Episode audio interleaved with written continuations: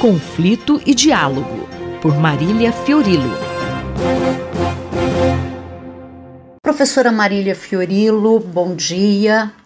Professora, no nosso último encontro, a senhora falava do papel dos mercenários do grupo Wagner na Ucrânia, certo?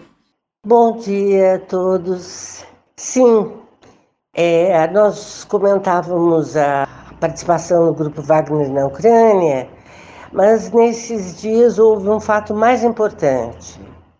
O Tribunal Penal Internacional, TPI, emitiu em 17 de março agora um mandado de prisão contra Putin por crimes de guerra. É inegável o valor simbólico desse gesto, embora a sua efetividade seja relativa. O TPI estabelecido em 2002, só tem jurisdição sobre aqueles países que assinaram o Estatuto de Roma em 98. É a Rússia, assim como Estados Unidos, Israel, Iraque, Líbia, Iêmen e China votaram contra o tratado. Nessa medida, criminosos destes países não estão sujeitos às suas decisões. Mais intrigante é que três dias após a expedição do mandado de prisão, Xi Jinping visitou Putin na Rússia. A China, por seu lado, repudiou a condenação.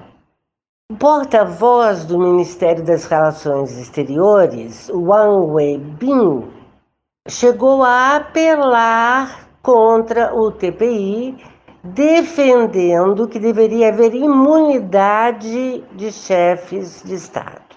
Professora, e de que forma essa posição da China interfere na condenação do Putin? Esse alinhamento disfarçado de neutralidade da China a favor de Putin dilui muito o impacto da condenação. Vale ressaltar que os casos famosos de criminosos de guerra, como, como os da ex-Yugoslávia, Milosevic, por exemplo, que foram julgados e presos, e também o caso de genocídio em Ruanda, nunca passaram pelo TPI, mas por tribunais ad hoc da ONU, cortes diferentes, específicas e não permanentes. Essa distinção é importante. Composto por 18 juízes, 123 países, mas sem força policial própria e com um orçamento apertado, o Tribunal Penal Internacional não tem muita efetividade.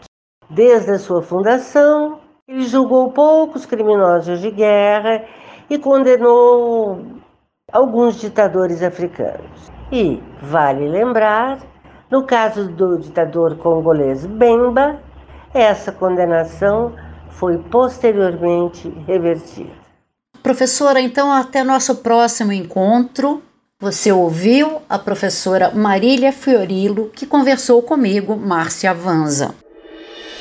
Conflito e Diálogo, por Marília Fiorilo.